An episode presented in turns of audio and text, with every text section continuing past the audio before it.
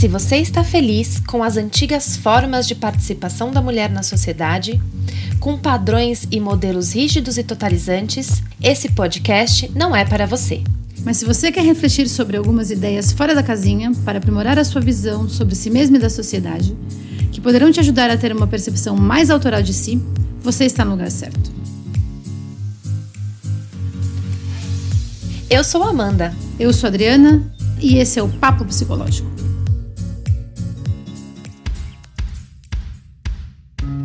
Olá, eu sou a Amanda Alck, psicanalista, graduada em psicologia e sua host nesse episódio. Eu sou Adriana Manzano, psicóloga clínica hospitalar, especialista em distúrbios alimentares e alguém completamente apaixonado pelo comportamento e pela alma humana. Vocês já se perguntaram o que nós aprendemos sobre o nosso corpo e o corpo dos outros? Ou como classificamos os corpos humanos? Será que essas formas de nos ver e de vermos os outros têm relação direta com o nosso psiquismo e com a nossa saúde mental? Qual sentido tem os corpos femininos na sociedade patriarcal? Hoje vamos falar sobre corpos femininos, socialização, preconceito e saúde mental. Nos acompanhem.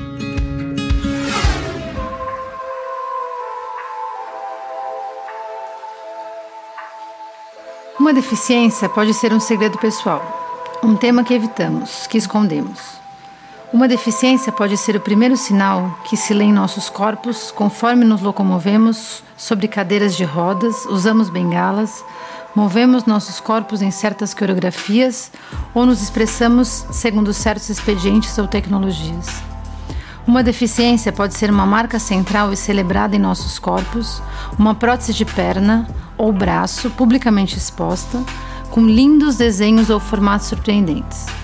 Uma deficiência pode ser um estigma ou um infortúnio a partir do qual construímos nossa biografia, seja ela redentora ou não. A deficiência pode dizer respeito ao nosso desejo, um desejo erótico por outros corpos com deficiência, ou um desejo pelo convívio com a deficiência seja em função de trocas afetivas, seja por trocas comerciais. A deficiência também pode ser algo que desejamos ver em nosso corpo ou no de nossos familiares.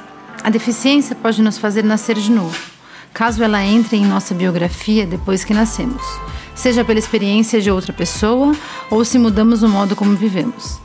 Uma deficiência pode ser algo que nos furta da realização de determinadas funções ou atividades por um tempo, ou desde sempre e até o fim da vida. Uma deficiência pode ser algo que nos limita. Uma deficiência pode ser uma marca que nos singulariza ou nos destaca, que nos permite entender o mundo com sagacidade ou nele atuar com maestria. Também pode ser algo que nos leva a construir laços, criar comunidades e abrir espaços de vida.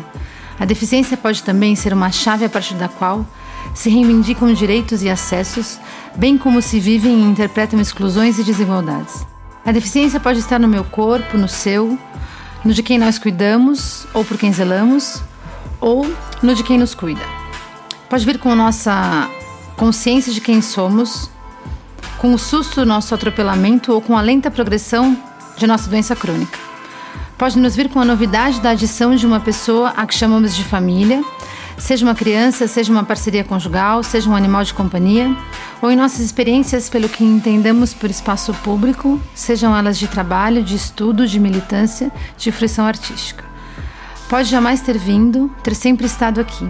A deficiência também pode ser algo que se vê e sobre o que se ouve, algo que não nos habita, não nos anima ou que figuramos no corpo de outra pessoa. A deficiência pode estar no corpo do eles ou elas, sobre quem esse texto fala. Pode estar no corpo do eu, que escreve esse texto. Pode estar no corpo do nós, que lemos esse texto.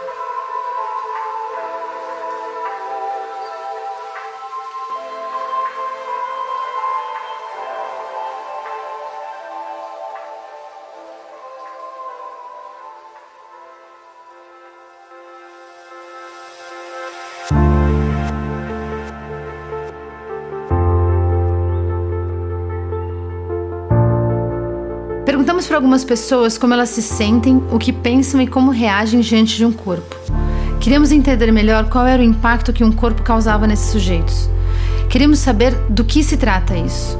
Que julgamentos são esses que fazemos quando entramos em contato com um corpo que vai além da gente? As pessoas disseram ter tido dificuldade de responder porque a pergunta estaria muito ampla, descontextualizada. E sim, essa foi uma decisão consciente da nossa parte. A resposta mais recorrente que a gente teve foi: depende. E diante disso, o que nos veio à cabeça foi algo muito simples. Um corpo só existe se tem uma função. Um corpo só é se está a serviço de algo. As pessoas para as quais direcionamos as perguntas, antes de se sentirem, pensarem ou reagirem diante dos corpos, precisavam dar uma função social para eles.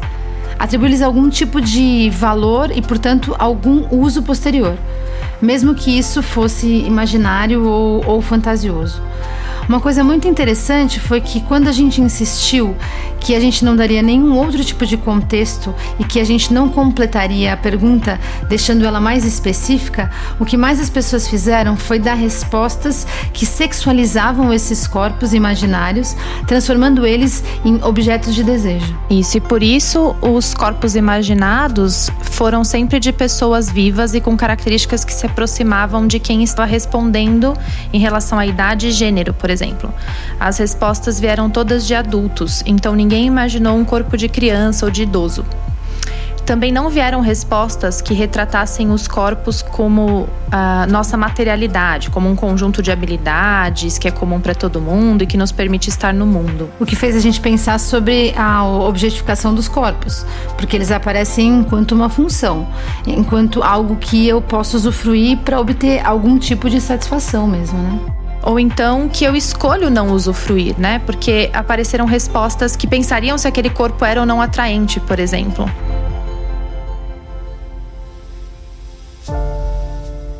A vontade de falar desse tema veio exatamente pela percepção que nós duas tivemos das nossas próprias reações diante dos nossos corpos e dos corpos das outras pessoas, e dessa mesma constatação de que nossas opiniões dependiam do corpo em questão.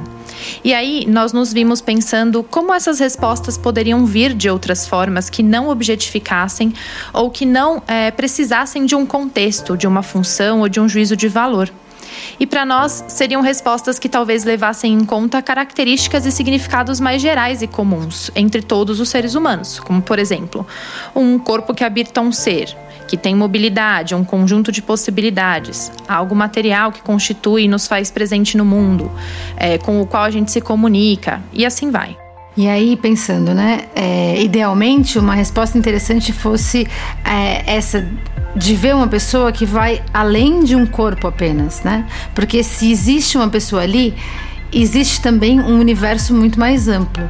E essa não foi uma resposta que, que ocorreu a gente, né? Inclusive, né? Uhum. Nem a gente pensou sobre isso. Uhum. É, realmente não nos, nos ocorreu num primeiro momento, né? Apenas num segundo, quando a gente se deu conta do desconforto que tinha gerado a resposta do depende. E acho que quando são essas sensações e esses pensamentos que aparecem imediatamente quando a gente olha para um corpo, a gente entra no segundo ponto que é: por que, que a gente pensa dessa forma?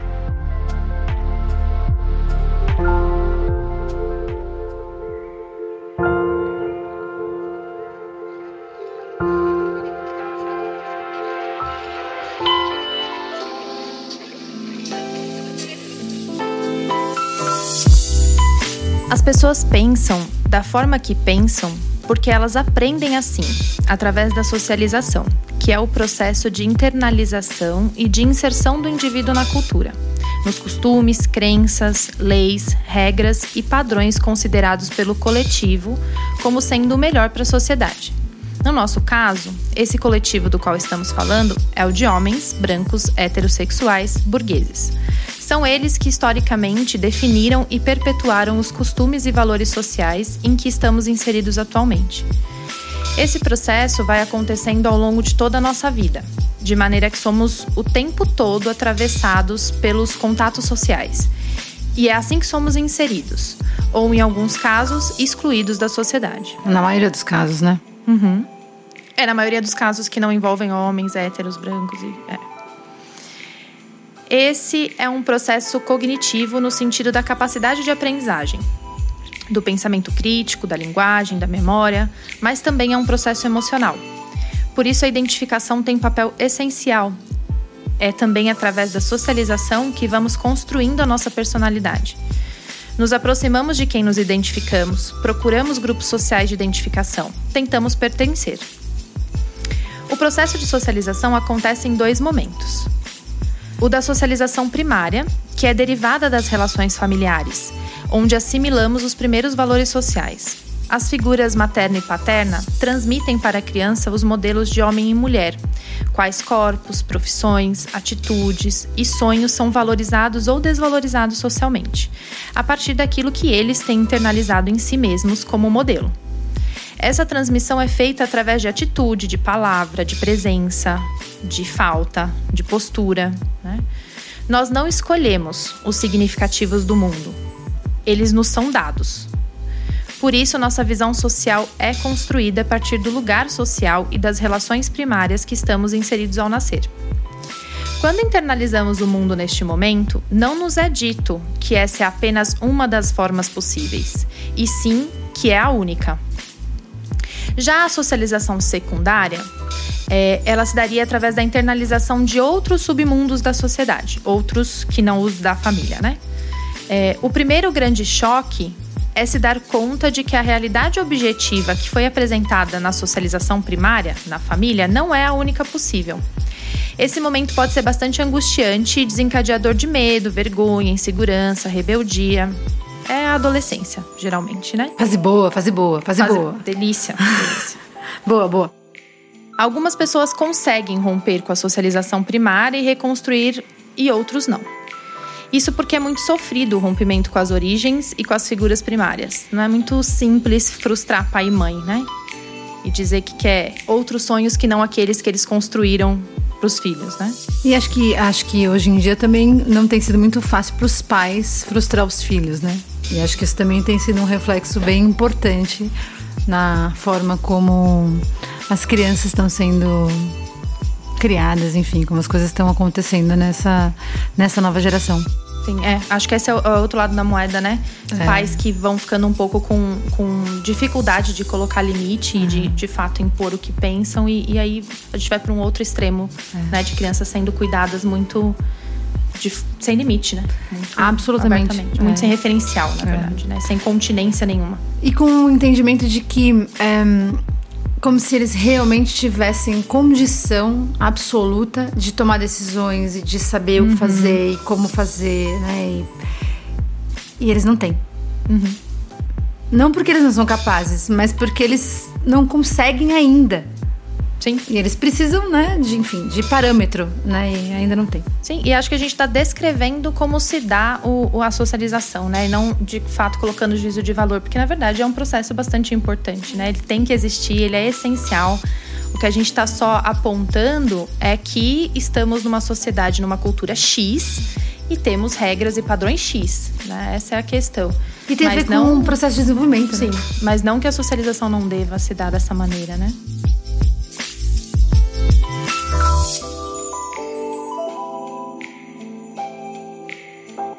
E acho que tem muita coisa para a gente falar sobre isso, né? É, merece inclusive um episódio só para o tema da socialização. Mas para hoje a gente queria apenas que vocês entendessem o conceito, porque ele é essencial para a gente entender o resto das coisas que a gente vai trazer para discutir hoje.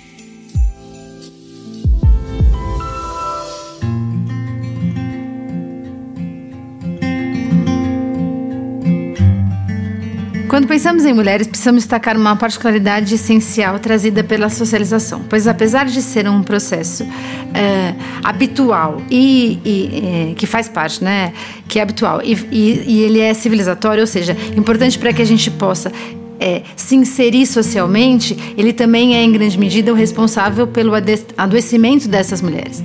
Isso porque os valores aprendidos pelos homens e pelas mulheres a respeito dos papéis de gênero são também os valores do patriarcado. Onde a mulher, desde criança, entende que ela estará sempre insatisfeita em busca de atingir um padrão criado por esses homens que é absolutamente inalcançável, seja em relação à beleza, em relação aos comportamentos que ela tem que é, apresentar, a maternidade, por exemplo, ao papel familiar, à sexualidade, à vida profissional e é, aos relacionamentos amorosos. Um exemplo disso é a autoestima da mulher, que gira sempre em torno da aparência. Se sente bem E amada, aquela que acredita estar dentro do, do padrão de beleza esperado, nos fazendo ficar constantemente vigilantes em relação ao nosso corpo e investindo tempo, energia e dinheiro em atividades que nos garantem isso, por exemplo, né? Tirando muitas vezes a oportunidade da gente investir em outras coisas. É, coisas que, por exemplo, são, são fontes de muito investimento para os homens, como a vida política, o trabalho, enfim. É, a mulher tem sempre que se preocupar com coisas, né? Tem sempre que estar ocupada com coisas que os homens não têm que se preocupar, né? Então acho que é, apesar de, de passar pelo mesmo tipo de processo de socialização que, que o homem, ela está muito mais ocupada com outras questões que vão além dela mesma, né? Que estão sendo impostas socialmente. Sim, tem, é, tem um livro que fala muito sobre isso, né? O, o, mito da beleza. Nós não vamos falar sobre ele aqui, mas acho que é uma indicação legal, porque acho que ela vai construindo exatamente esse pensamento que a gente está trazendo, no sentido de aonde a mulher precisa investir e, consequentemente, onde ela desinveste, né? Que são os lugares dominados pelo homem, e aí ela vai criando toda uma argumentação é, de como isso vai se mantendo socialmente, de como que isso se deu e por que continua sendo assim que inclusive é uma forma de dominação. Porque se a mulher não tem tempo para investir naquilo que o homem domina, não tem concorrência, né, nesse sentido. Dominação, opressão, palavras boas de serem ditas, não praticadas. E aí eu tava pensando que também não é à toa, né? Que a aparência da mulher é quase que na totalidade das vezes onde recai a tentativa de ataque dos homens, né? Então, de algumas mulheres também, mas sobretudo dos homens. É, então, é, se você irrita, você é baranga, né? Ninguém quer ficar com você, você vai morrer solitária, sozinha, né? Seguido por colocar em xeque a sua capacidade de ser mãe, né? E de gerir e nutrir uma família. Então aí pergunta como que você está criando seu filho, se você está trabalhando tanto quem está cuidando das crianças em casa, é, qualquer problema de, de, de criação recai na, na culpabilização, né, da mãe. E as expressões da sexualidade, né? Mesmo em caso onde essas questões não têm nenhuma relação. Então eu lembrei do caso da, da Mari Ferrer, né? Que aconteceu aí pouco tempo atrás.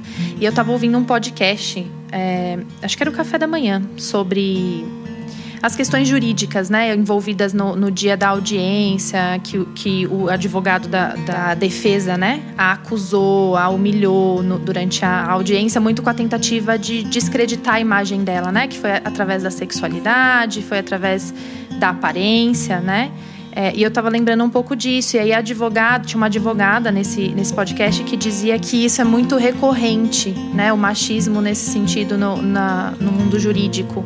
Que em vários é, julgamentos de mulheres, que às vezes são por motivos que de nada tem a ver com maternidade e sexualidade, geralmente esses são argumentos é, que o, o, a outra parte e que o juiz usam para condenar ou não uma mulher. Né? Para invalidar, né? Exato. Mas que é, que é, que é a, a frase clássica que uma mulher ouve quando ela chega a uma delegacia para denunciar um homem, né? Que roupa você estava vestindo? Sim. Que eu acho que é, é, é o, é o auge né, da, da, tentativa de invalidar qualquer coisa que tenha ocorrido ali. Sim. E aí é isso, né? Se, se a imagem da mulher cai em descrédito moralmente falando, então ela não é tão vítima assim, né? E a mulher, para manter essa imagem social intacta e para ser valorizada, em alguma medida ela precisa se submeter a essas diversas realidades impostas é, como normais e como parte do jogo, né? Por exemplo, o desejo pela maternidade, a heterossexualidade, a busca por, por um relacionamento amoroso que dure, né? Que perdure, que, que seja eterno, enfim, que ocupe é, a parte mais importante da vida, um corpo belo, essencialmente um corpo belo, né?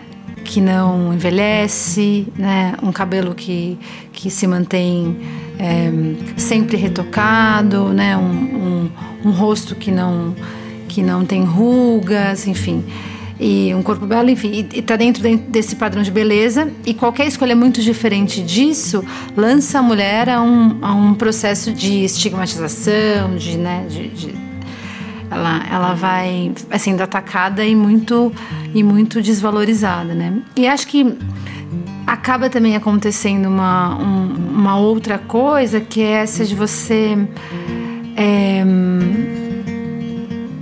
passar a vida sem se questionar, né?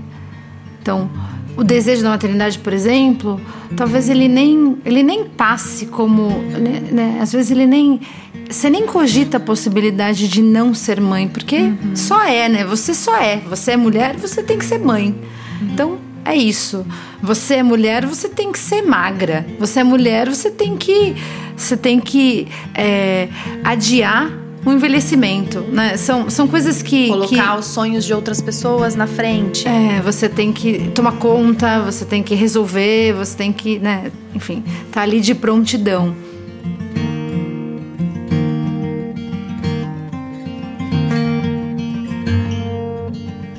Eu tenho uma filha de seis anos, né, Valentina? E ela, dado momento, assim, eu, eu não, não, não sei exatamente em que momento isso foi acontecendo, é só para dar um exemplo uhum. sobre isso a gente estava né, deitado na cama, tava com, com, com ela, com o Fernando. O Fernando tem um. Eu tenho 40 anos, ele tem 40 anos, ele, ele, ele já é grisalho há mais tempo do que eu. Começa a ter cabelo branco há uns, uns 4, 5 anos. Ele é, ele é grisalho há mais tempo. E aí é, ela olha pro meu cabelo assim. A gente estava junto, deitado, né, conversando. Ela olha pro meu cabelo e fala assim: Mamãe, você precisa pintar o seu cabelo. Porque senão você vai vai começar a parecer a Yaya, né? Que é a avó. Você vai começar a parecer a Yaya, você vai parecer uma velhinha. Você precisa pintar o seu cabelo. Filha, mas quando você olha pro cabelo do papai, o que, que você pensa? Ah, que ele é mais sábio, que ele é mais esperto, porque ele tem esse cabelo. Uhum. E aí ela, ela diz isso, ela tem seis anos. Ela, e ela diz isso com uma tranquilidade e com uma verdade que é absoluta. E, que é uma verdade da cultura mesmo, eu não né? Tenho Ela nenhuma, tem toda razão. Eu não tenho nenhuma dúvida triste, disso. Mas... Eu não tenho nenhuma dúvida disso. E, e isso é absolutamente chocante, absolutamente chocante e apavorante, porque a hora que eu ouço isso eu penso assim, ok, né, ela está inserida dentro de um contexto e tal, e aí, e aí você fala e isso tá vindo de onde? Se em algum momento eu olho para isso e digo, eu tô querendo deixar os meus cabelos brancos, porque eu tô achando eles bonitos, tá legal, tô feliz porque eu tô vendo no espelho. Né? Pô, tô, tô gostando do que eu vejo no espelho e tal. E eu, e eu tô satisfeita com isso. Não é como se eu estivesse olhando no espelho pensando assim e dizendo, enquanto eu olho pro espelho, poxa vida, tô envelhecendo, não tô me gostando. Que tem um pouco isso, né? Inclusive falando sobre o processo de socialização primária, né? Que, é, que era um pouco do que a gente estava dizendo antes né, como modelo, né, um pouco como modelo, falando né, daquilo que ela vai ouvindo e tal. Lógico, a gente tem um contexto que é muito maior.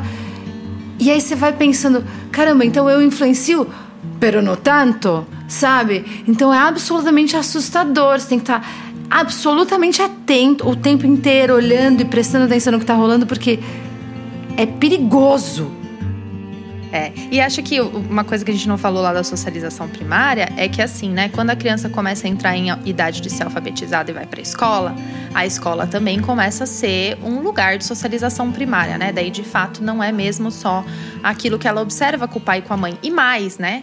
Família também não é só pai e mãe, né? Família é avó e avô, sim. irmão e irmã, então acho que sim. Sim. Né? Sim, acho que, que de fato é.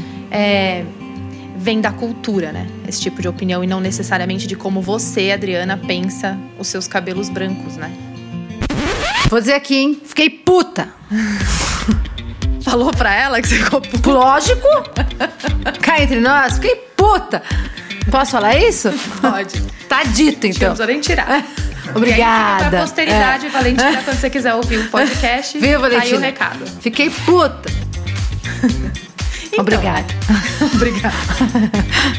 Pela oportunidade do desabafo. Obrigada.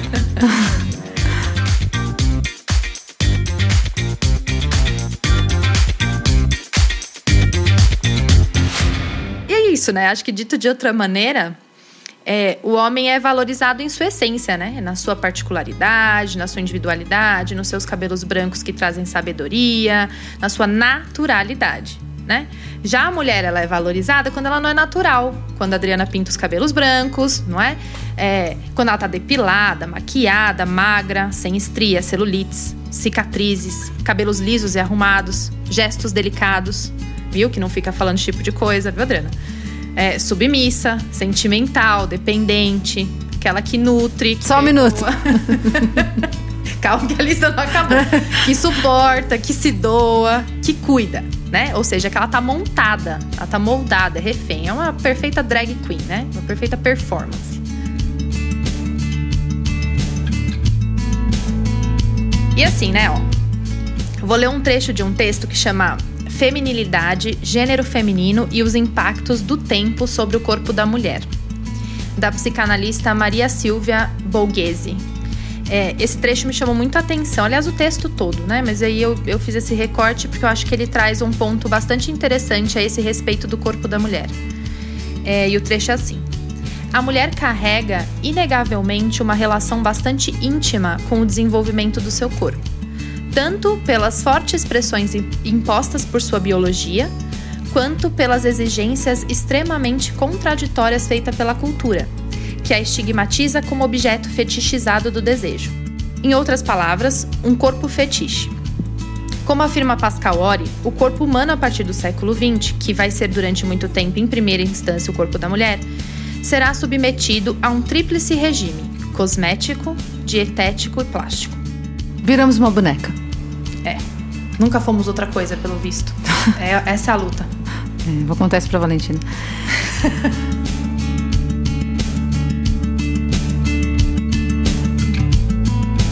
E isso envolve, bom, isso envolve muitas outras coisas. Por exemplo, a questão da culpa. De quem deveria estar dando conta de tudo.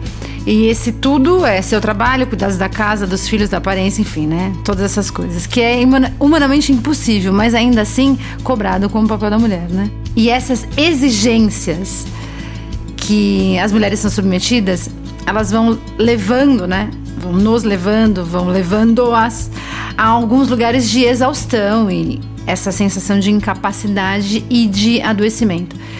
É, é muito difícil a gente pensar que quando um homem olha para o corpo de uma mulher, não seja exatamente isso tudo que ele busca encontrar para valorizar ou para desvalorizar é, esse corpo, essa pessoa, né? Que pode não parecer, mas tem uma pessoa por trás disso, né? É, ou junto com isso.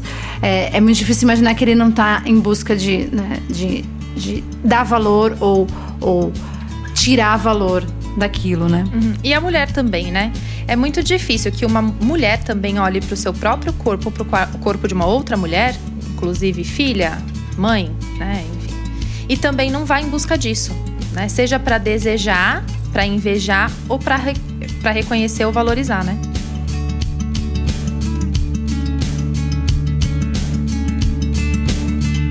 E, e, é, e acho que tem uma coisa, né, da, da culpa mesmo, né?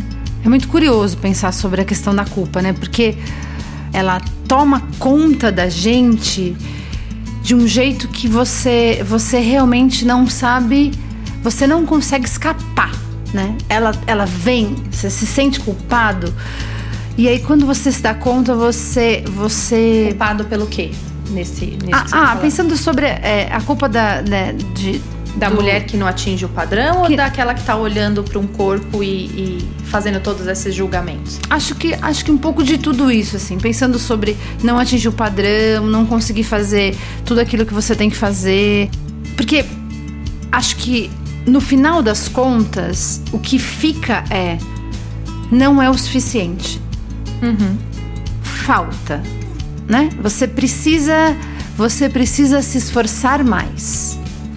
Tem algo que ainda, ainda precisa ser feito. Em todos os sentidos, com relação ao seu corpo, com relação ao seu trabalho, com relação ao que você é, se programou, com relação ao que esperam de você, né? Então, porque é, se você vai para cá, né, se, você, se você permanece dentro, né, dentro dos, dos limites que estão estabelecidos para você, você não pode falhar. Se você é, sai dos limites, você também não pode, porque você. É, de qualquer maneira, as expectativas ou elas são suas ou elas são do outro. Então, é, a, a, a, culpa ela continua, ela continua te rondando e, e, e, te, e te infernizando, né? Falando assim, viu? Não deu certo, você não conseguiu. E aí acho que essa é uma coisa que é importante levar em consideração para para não sei exatamente para fazer o que com ela, né? Uhum. Num primeiro momento.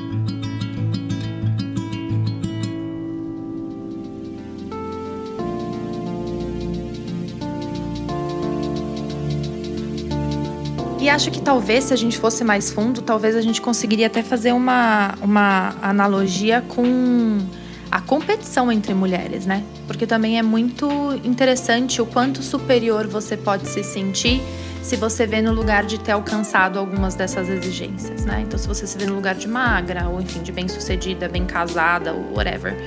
É, e, e a dificuldade de de não se ver competindo, né? Mas eu acho mulheres. que essa, eu acho que essa disputa ela só existe exatamente por conta é, de todas essas outras coisas, né? Acho que ela só só acontece por conta desse lugar que a gente foi colocada mesmo. Uhum. Porque se você não tiver, ela vai ter. Uhum. E aí ela leva. Sim. E é colocada porque é construído historicamente, ah, né? É, não é, é inato. É. Então acho que isso é interessante de, de, a gente falar. Não, não foi uma coisa que a gente abordou, não trouxemos aqui a história do patriarcado ou como isso se deu, mas é, é histórico. Né? É. Então é construído. É. Não foi sempre assim e não é exatamente assim em qualquer cultura. E aí acho que vem muito a sensação, mesmo como estava dizendo, de desvalorização ou de inadequação né? Porque se você não tem por algum motivo aquilo que através da socialização você e os outros ao seu redor aprenderam que são as características que precisam estar presentes para que a sociedade dê certo e para que tudo corra bem, quando você se vê sem possuir essas questões, você automaticamente é jogada para um lugar da marginalização. Né? É, que é o que a gente está falando um pouco, né? Sim. E esse é um tema que aparece bastante na clínica no relato das pacientes, né? É, eu tenho escutado com frequência a preocupação de mulheres a partir dos 30 anos solteiras que têm medo de não encontrar esse amor, né? Esse relacionamento duradouro que irá preenchê-las e tirar, tirá-las do lugar de solidão e diria do lugar de marginalização, né? É, e isso precisa acontecer antes dos 40, porque a mulher mais velha, como estava dizendo, não é desejada, né? Outro discurso recorrente é o da busca pelo padrão de beleza e como isso enreda a vida das mulheres, né, em diferentes níveis. Nunca vem da conquista de um estado de satisfação mesmo.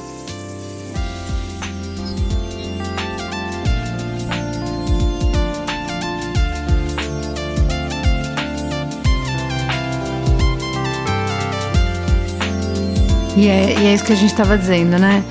Por conta dessas exigências que vão acontecendo, do patriarcado e tal, e, e, e, quando a gente vai se dando conta do quanto isso é adoecedor, e a gente tenta se libertar de tudo isso, e a gente começa a se questionar e tudo mais, a gente percebe que é, essa tentativa de liberdade, ela também gera na gente as sequelas, né? As consequências, algumas consequências, né? Elas são um pouco diferentes, né? Porque elas pelo menos te garantem um pouco mais de clareza. Você tá ali na merda, mas você tá enxergando um pouco melhor. Você tá de óculos, quê, né? Você tá de óculos na merda. Então, talvez eu, né, que é mais ou menos isso. Vamos pensar num exemplo. Talvez eu não queira me depilar, talvez eu não queira ficar tão magra, talvez eu não, talvez eu queira aceitar um pouco das minhas estrias, enfim. É, a gente está discutindo tentando entender como fazer diferente, mas isso não faz com que a gente não não não sofra as consequências disso, porque aí é, é decidir não, não não se depilar, né? E ter que enfrentar as consequências de viver uma vida com pelos numa sociedade que diz você tem que se depilar, né? Que é acho que é exatamente o exemplo que eu estava dando na Valentina, né? Que é eu não vou tingir o meu cabelo e eu vou e eu vou topar os meus cabelos brancos. E aí vem a minha filha e diz assim: Você tá velha? Uhum. E aí eu ouço isso e assumo, não assumo, vivo bem, Digo né? que não tem problema ser velha, Digo, né? Porque não tem mesmo, e tem ou não tem, né? E eu realmente tô ok com isso, enfim, né? E tem todas as. E aí tem questões. E acho que também é interessante pensar sobre isso, né? Porque tem o que pega em cada um de cada jeito. Individualmente, né? Porque aí tem. Sei lá, para mim pode ser uma questão. O cabelo, para você pode ser uma questão, a ruga né? Para o outro pode ser uma questão os pelos, pro, enfim, né? Cada um tem a sua pira. E aí... Isso quando a gente não fala, inclusive, de, de, de corpos fora do, fora do padrão por deficiência, ah, por, sei lá, é. qualquer outra questão dermatológica, cicatriz, enfim, imagina, né? Não, não, não, não tem é uma um escolha de, de depilar coisas, ou não, claro, né? É, claro. E acho que é porque também não se trata, né, de depilar é, ou não. Eu acho que se trata da mulher entender, a mulher entender o porquê que ela faz isso né? Se ela vai ou não se depilar, não sei se é isso, né? Uhum. O que tem por trás e de onde que isso vem como exigência, independente da escolha que ela fará. Acho que deixar de se depilar por si só não muda mesmo uma concepção social do que é esperado da mulher. Então ela vai sofrer, como você estava dizendo, todas as conse consequências sociais disso. É, ou seja, né, não vai mesmo deixar de sofrer porque conseguiu se libertar da depilação. Né? Droga. Talvez essa seja a diferença, né? Apesar das duas posições trazerem sofrimento, não estar alienada e capturada nessa busca inalcançável possa tirar do, do lugar do adoecimento, né? E inclusive olhar para os outros corpos de mulheres com mais respeito e gentileza, né? Sem a reprodução da opressão.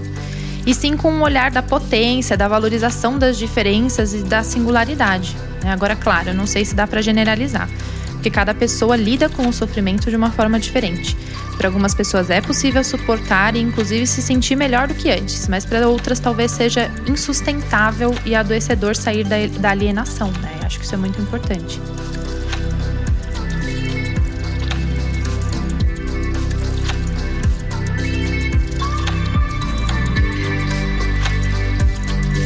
Isso porque estamos falando até agora de características de comportamento e de estética, basicamente, né? Mas quando pensamos em outros corpos fora do padrão, como por exemplo obesos, deficientes, as questões todas que envolvem a população LGBTQIA, cicatrizes, doenças de pele, entre outras, vamos vendo um agravamento das questões aprendidas na socialização, que são os preconceitos, a exclusão, a marginalização e a invisibilização desses corpos gerando discurso de ódio, negação de direitos e situação de violência.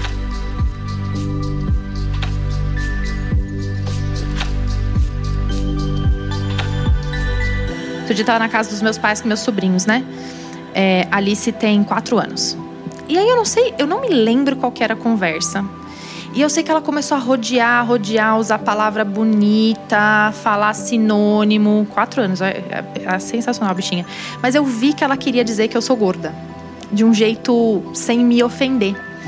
E aí eu virei pra ela e falei assim: Alice, a tia é gorda, tá tudo bem. Não, tia, não fala assim. Alice, tá tudo bem. Não fala assim. É, tá tudo bem. Não tem problema, você pode dizer, não, tia, eu não acho isso de você, você é tão bonita, não tem, não fala assim. E eu, e eu continuei insistindo, Alice, eu falo e tudo bem você falar também. Eu tô entendendo que você não tá querendo é, me maltratar, me desvalorizar, mas tá tudo bem, é só uma característica. Você é loira, eu sou gorda, você é criança, eu sou adulta, tá tudo bem.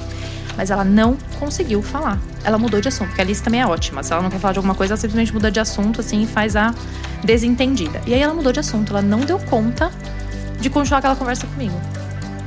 E eu fiquei tipo, que, que eu faço com isso, assim, sabe?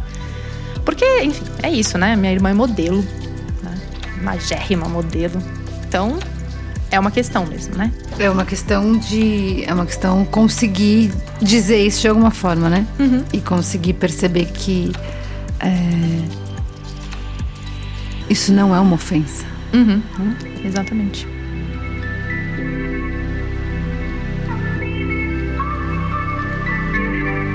E além dessa questão da obesidade, né, tem um monte de outras coisas que, que ainda são, são tabu e dificuldades, né, que, que fazem parte das dificuldades que a gente tem para lidar e tal.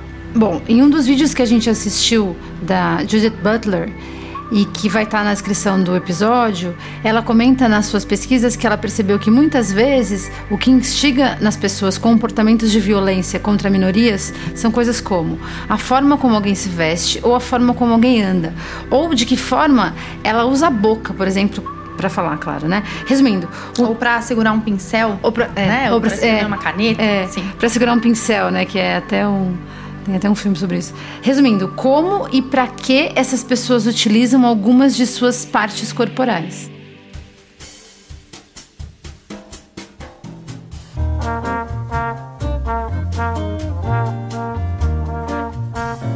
E acho que assim fica evidente o quanto o corpo por si só pode ser desencadeador de violência, né? Porque no caso do que ela estava dizendo no vídeo, não era como se as pessoas se conhecessem, né? Foi um, um simples observar de como um corpo se funciona, funcionava, né?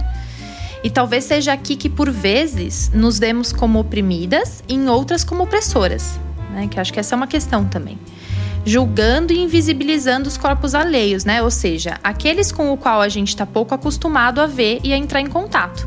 E eu acho péssimo dizer isso e me ver nesse lugar. Não sei você, Dri. Claro que sim. Né? Mas, sim, sim. Mas acho que é isso, né? E acho que claro. Essas questões também estão intimamente ligadas com o identitário, né? Com o narcisismo. Uhum. Porque eu, por exemplo, quando me vejo no lugar de oprimida, tem a ver com situações relacionadas aos corpos gordos, né? Porque é com isso que eu me identifico. É o meu identitário. O que é igual a mim é a minha experiência, né? É, e aí é possível um olhar de inclusão, de compaixão, de potência, de valorização, é, ou de se identificar com o sofrimento e compreender e querer lutar junto. Mas, quando é um corpo que está distanciado, né, que tem diferenças e que eu não tenho nenhuma ligação afetiva, é possível às vezes me ver no lugar de opressora. E isso é muito difícil, né? É o tal do narcisismo das pequenas diferenças. E isso não deveria ser assim. Acho que o meu esforço, a minha tarefa, né, enquanto ser humano em desenvolvimento, é que isso mude. É tomar cuidado para o que pensamos, né, para o que, que o que pensamos e falamos é, e é questionar, é refletir e se comprometer com isso, né? Saber que você vai estar nesse lugar em algum momento, se questionar e se comprometer por, com fazer diferente, né? É, é, que eu acho que é isso, assim, né? Entender que é isso que você acabou de dizer. Senão a gente só reproduz um comportamento e a gente só fica sendo mais um, né? Uhum. E entender que é, a gente vai, a gente oscila entre oprimido e opressor com muita facilidade, Sim. né? E aí é, a possibilidade de oprimir ela é muito sedutora apesar dela ser inconsciente em alguns momentos, não sei se inconsciente talvez é a palavra, né? Mas apesar dela ela é estrutural, ela tá ali, né? Ela, ela acaba tomando conta da gente, é, mas ela, ela seduz porque a gente tem um isso, isso é como a gente aprendeu a ser. E ela seduz porque ela também pode ser um jeito de def se defender, né? Sem dúvida. Se defender das suas próprias angústias, é, né? Gente, aquele famoso a gente ataca antes de ser atacado é. também, né? Porque a gente, é, a gente fica na, um pouco mais defensiva. Eu não, eu não sei se é só isso também. Acho que tem uma, uma questão que pode ser um pouco mais perversa. Acho, uhum. que, tem, uhum. acho que tem muitas, muitas possibilidades. Mas também acho que tem uma, uma coisa que é essa de. É, tá tudo bem dar uma espizinhadinha porque isso também faz parte daquilo que a gente entendeu como as coisas têm que ser, né? A gente, a gente é, a gente é, a gente tem uma base construída na ideia de que tudo bem querer ser melhor que o outro.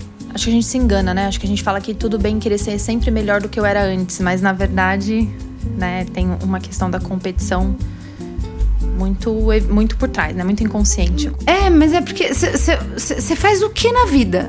Você quer né, ser ensinado a ser, a ser ambicioso e a querer mais.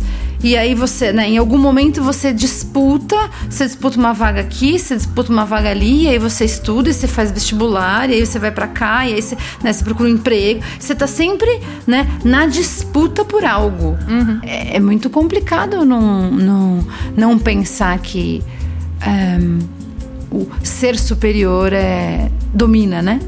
Uhum o, o mundo é dos mais fortes, né? É. Darwin já, com o evolucionismo, já, já trazia essa ideia, né?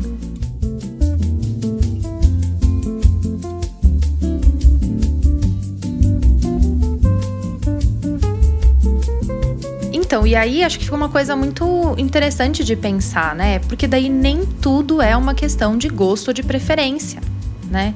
Então é muito comum a gente ouvir, é, ouvir as pessoas dizendo coisa do tipo, né? Ah, não é que eu tô desvalorizando aquele corpo, é só algo que eu não gosto, não, não é minha preferência.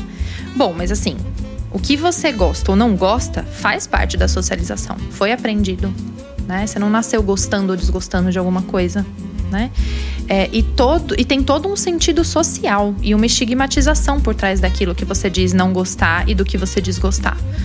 No fundo, eu fico pensando no tanto de liberdade e de possibilidade de gozo que a gente teria se estivéssemos mais abertos e livres de preconceito e estigma. Você já pensou nisso, Drino? Tanto de gente, de situação legal que deveria, que deve ter por aí e que a gente nem se permite?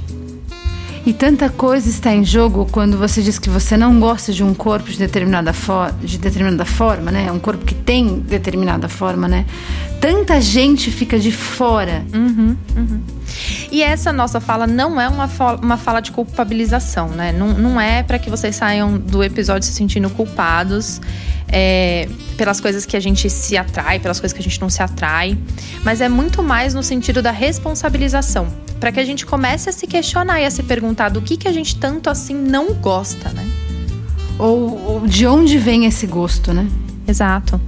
E será que isso é assim mesmo? Será que pode ser mudado? Será que eu não dou uma chance? Será que eu deveria buscar representatividade?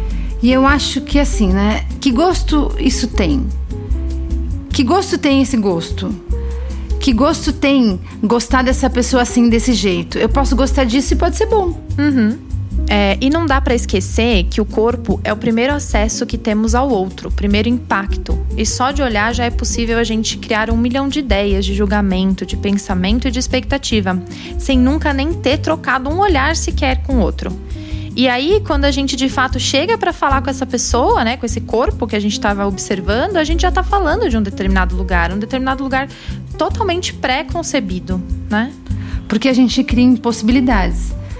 Talvez a gente não crie, mas diversas impossibilidades já foram criadas para gente. E acho que o que a gente está dizendo é o que, que a gente consegue fazer antes disso e essa é a importância da representatividade, a socialização e a simbolização de diferentes corpos pode mudar dessa forma. Quanto mais a diferença é, estiver visível, acessível e retratada como potente, maior a nossa possibilidade de criar diferentes narrativas e sentidos. Quanto mais clareza a gente tiver que a diferença existe e que ela está posta, né, em, em mais lugares a gente consegue chegar de mais corpos, acho que a gente consegue se aproximar mesmo, né?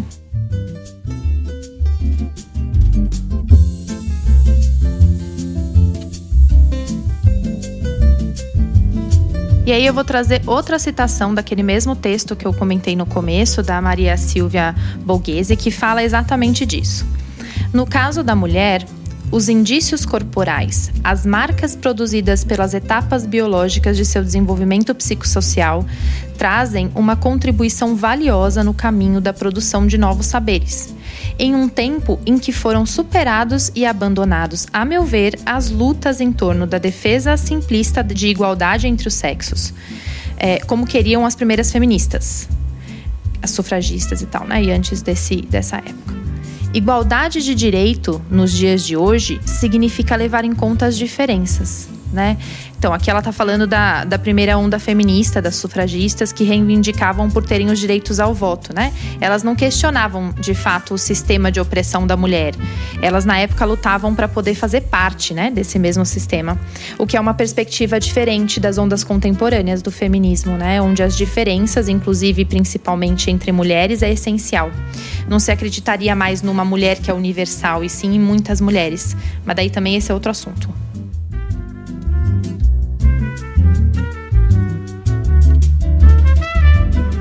E, bom, para finalizar, comentando. A gente vai comentar novamente sobre o, o vídeo da, da Judith Butler. Ela traz um texto do Deleuze, What Can a Body Do? E ele apresenta a ideia de pensar que não existe somente um formato correto de corpo ou uma finalidade única e específica para isso, né? Mas sim um conjunto de capacidades que podem ser exploradas e utilizadas de várias maneiras. Ideia é essa que nos parece muito interessante, que vai norteando a forma como a gente pensa as coisas, né? Exato. É, o escudeiro nos diz que a partir da metade do século XX, né, com as teorias de Russell, Heidegger, Scheller e Merleau-Ponty, que eu não sei falar, de Foucault e de Lacan, é, é, que se começou a abordar o papel central do corpo, né, como vetor por onde passa toda a relação social, afetiva, anímica, reflexiva e axiológica com o mundo das coisas e das pessoas que nos rodeiam em nossa vida cotidiana. Né? Acho que só para fechar trazendo o porquê que o corpo, a gente trouxe o tema do corpo com tanta importância para pensar nas coisas, nas questões subjetivas e nas questões da mulher, né? E, e quando que o corpo começa a existir mesmo como como um reflexo das relações, né? Uhum. Sim.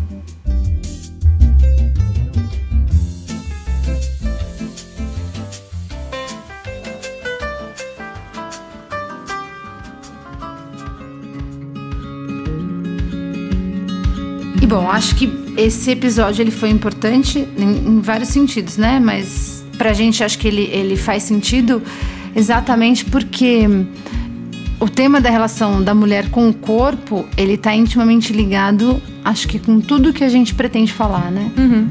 Sim, acho que todos os outros temas que a gente vai trazendo, todos os outros recortes é, passam por aí, né? É, acho que é isso. Então é isso, muito obrigada por nos acompanharem até aqui e até o próximo episódio. Dri, obrigada. Um beijo, obrigada, até a próxima.